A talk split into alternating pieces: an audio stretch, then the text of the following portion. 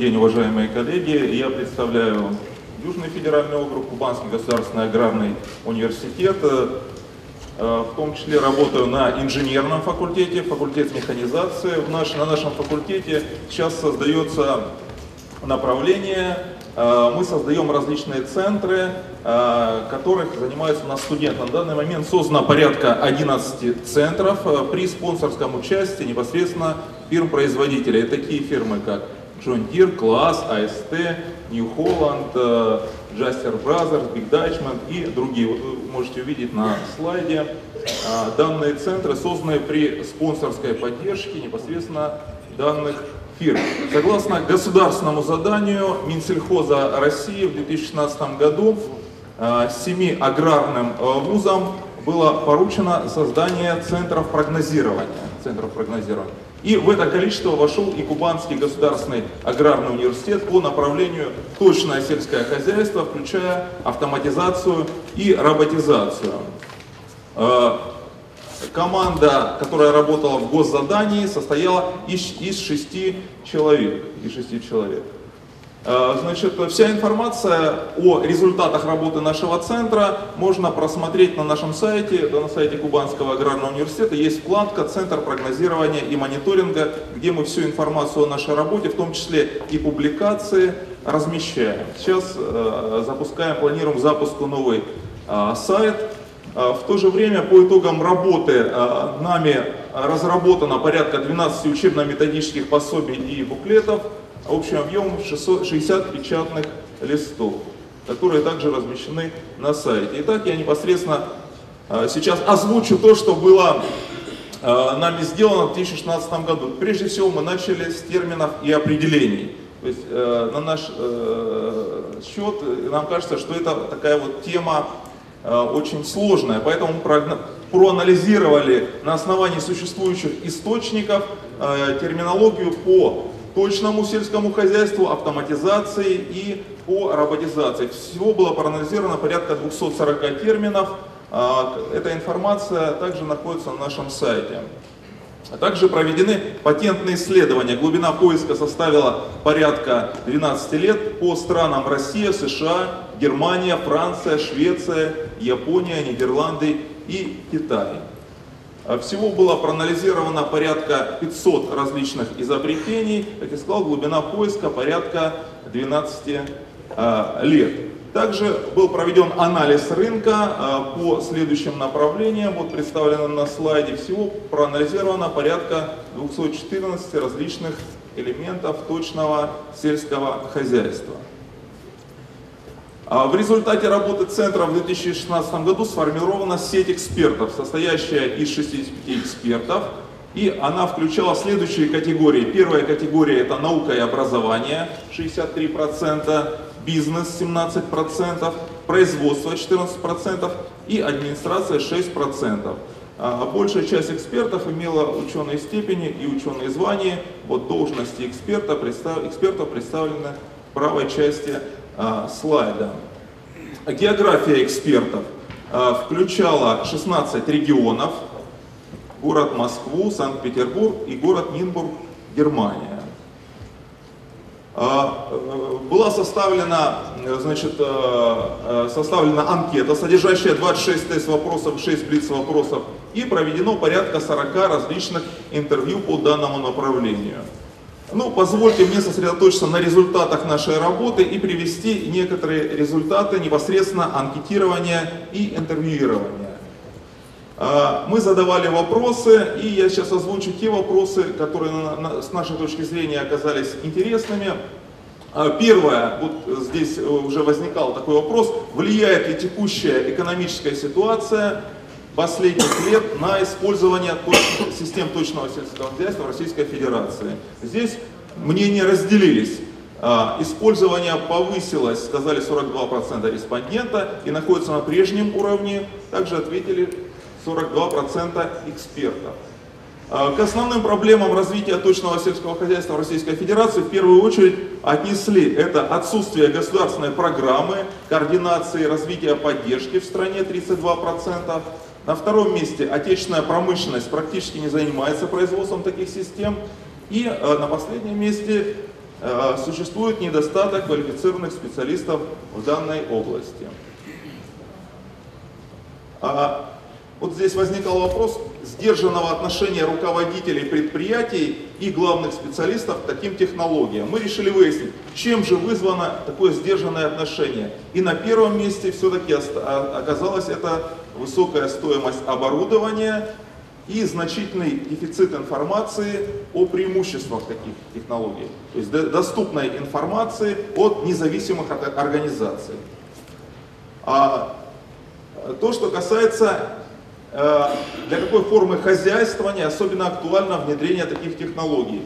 Э, здесь выстроили в следующем порядке. На первом месте крупные агрохолдинги, на втором месте крестьянско-фермерские хозяйства и на третьем месте личные подсобные хозяйства.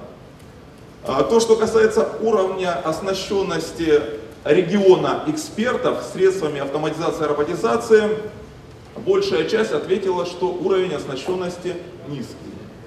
38%. 33% невысокие, но основные технологические процессы обеспечены. А, по эффектам использования. По эффектам использования. А, первое – это системы параллельного вождения. На первом месте это повышение качества работы и повышение общей производительности. А, дифференцированное внесение удобрений, экономия удобрений и повышение урожайности. А дифференцированное опрыскивание гербицидами – это экономия гербицидов 60% и снижение экологической нагрузки. А, дифференцированный посев. Первое – повышение урожайности за счет лучшего распределения семян. И на втором месте – снижение затрат на семена. А, дифференцированное орошение – это экономия воды и повышение урожайности. И последнее, это то, что касается дифференцированных технологий, это обработка почвы. А, здесь на первом месте повышение качества работы, обработки почвы, на втором месте экономия топлива. Но то, что это направление использования и использование и внедрение средств автоматизации и роботизации является перспективным направлением, ответило 78% экспертов. А степень внедрения, здесь возникал вопрос, э, э, степень внедрения инновационных разработок, то есть то, что касается э, инновационных разработок ученых, регионов, экспертов, то есть э, ответили, что уровень внедрения низкий 41% и крайне низкий 31%. И э, насчет учебных заведений тоже был вопрос, соответствует ли современным требованиям производства уровень квалификации выпускников аграрных вузов. Здесь голоса разделились, 42% сказали, что нет, и 40% сказали, что да. 18% ответили, затрудняются ответить. Камень в наш огород. Но, тем не менее, такие результаты есть. Евгений, еще две минуты у вас. Хорошо. Уложитесь? Да. А, значит, а, также у нас были блиц-вопросы заданы, блиц-вопросы. Э, первый вопрос был, есть ли возможность у отечественных производителей занять ниши на российском рынке? Э, ответы были разные от разных э, экспертов. Отечественные программные продукты развиваются быстрее, чем отечественные терминалы. В России эти технологии только внедряются и потеряно очень много времени. А,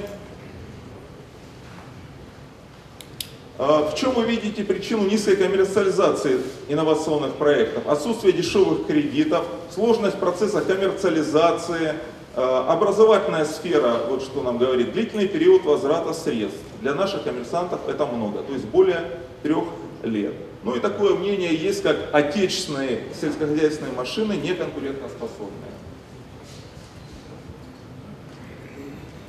А, в то же время э, разобщенность разработчиков и отсутствие внятной аграрной политики в стране. Вот одно из мнений. А какие меры необходимы для повышения эффективности взаимодействия науки и производственной сферы? Также приводятся различные мнения. Ну, то, что касается образовательных учреждений, необходимо снизить нагрузку на преподавателя и дать тем самым возможность чаще взять в хозяйство. А, в то же время нужно предлагать разработки товаропроизводителю именно те, которых они нуждаются. И то, что касается... Дальше у нас следующий вопрос был, каких категорий персонала сегодня не хватает для использования данных технологий. А, были разные ответы экспертов. И позвольте а, перейти к заключительному слайду. Основные выводы по работе, почему-то не щелкается. А, значит, в, результат, в результате, можно следующий слайд, да? обобщенные выводы. В результате работы над данным проектом а, мы выяснили, что к наиболее перспективным технологиям, которые будут в то же время востребованы в ближайшем будущем, это остаются те же самые системы параллельного вождения, дифференцированного внесения удобрений, опрыскивания, создания электронных карт полей, системы информатизации и мониторинга. По мнению экспертов, у отечественных производителей а, в ближайшие годы наметилась тенденция более широко занять ниши на российском рынке или в новых сегментах существующих рынков. То, что касается э, наиболее востребованных категорий персонала в области точного сельского хозяйства, это мехатроник, оператор облачного пространства, оператор-диспетчер, Э, специалист в области интеграции систем точного земледелия с программой бухгалтерского учета, программист систем точного сельского хозяйства, агроном, агрохимик, специалист по защите растений, э, механик со знанием иностранного языка и владением компьютерных технологий. Ну и позвольте завершить все-таки одно из направлений, которое я озвучил, или э, на данный момент использование систем точного сельского хозяйства в России пока находится на довольно-таки низком уровне. И по мнению экспертов, это э, не в первую очередь, конечно, но в какой-то степени связано э, с, низким, с низкой степенью подготовки наших специалистов в аграрных вузах. Э, это, в свою очередь, связано с тем, что, э, во-первых, отсутствует оборудование, для технологий точного сельского хозяйства в вузах и слабая подготовка. В нашем университете сейчас проводится работа по оснащению оборудованием э, точного сельского хозяйства, введены новые дисциплины, точное сельское хозяйство, интеллектуально-технические, интеллектуально-технические системы в агропромышленном комплексе. И хотелось закончить э, словами, известными словами «инновация отличает лидера от догоняющего». Э, Значит, э, чтобы мы не были в числе догоняющих, нам нужно быть в числе лидеров. Поэтому нужно к этому стремиться. Спасибо за внимание. У меня два таких коротких вопроса. Вот вы вначале сказали, что вы анализировали термины, ГОСТы, и вы нигде не упомянули слово «координатное земледелие». Вот чем это связано? Первый вопрос. А второй вопрос, вот вы очень красиво показали вашей лаборатории. Я не понял, у вас отечественные есть какие-то разработки? Если есть, то ну, было бы интересно, какие? И вообще, возможно ли э, прийти к вам вот с готовой или с э, разрабатываемой какой-то технологией, чтобы студентам рассказывать о чем-то? Или уже это все занято зарубежными производителями, вот эта ниша? Спасибо за вопрос. Ну, к первой части вопроса, то, что касается терминологии. Здесь есть сложность, и уже в процессе разных докладов слышалась разная терминология. Да? Мы в данном направлении сейчас начали работать, и то, что касается координатного земледелия, вы сказали, да, это ГОС 2014 года, который в том числе разрабатывала Тимирязевская академия, мы его использовали в обзоре. В обзоре. Но э, в докладе мы использовали общепринятые термины, общепринятые по точному сельскому хозяйству. Поэтому э, вся терминология, которая нами наработана, она, э, мы выложили ее в общий доступ вот на том сайте, о котором я вам сказал. То, что касается компании, у нас создано на данный момент 11 центров. центров. На данный момент у нас планируется запуск еще двух центров, это Полесье и Лукойл. И то, что касается отечественных производителей, ну, вот у нас есть э, лаборатория Россельмаш. Россельмаш мы э, сотрудничаем с ними. Значит, они нам э, подарили комбайн современный нашему университету. Поэтому мы всегда рады видеть, но в то же время нужно понимать, что мы бюджетная организация, образовательное учреждение, и э, нам где-то сложновато в финансовом плане покупать дорогостоящие технологии.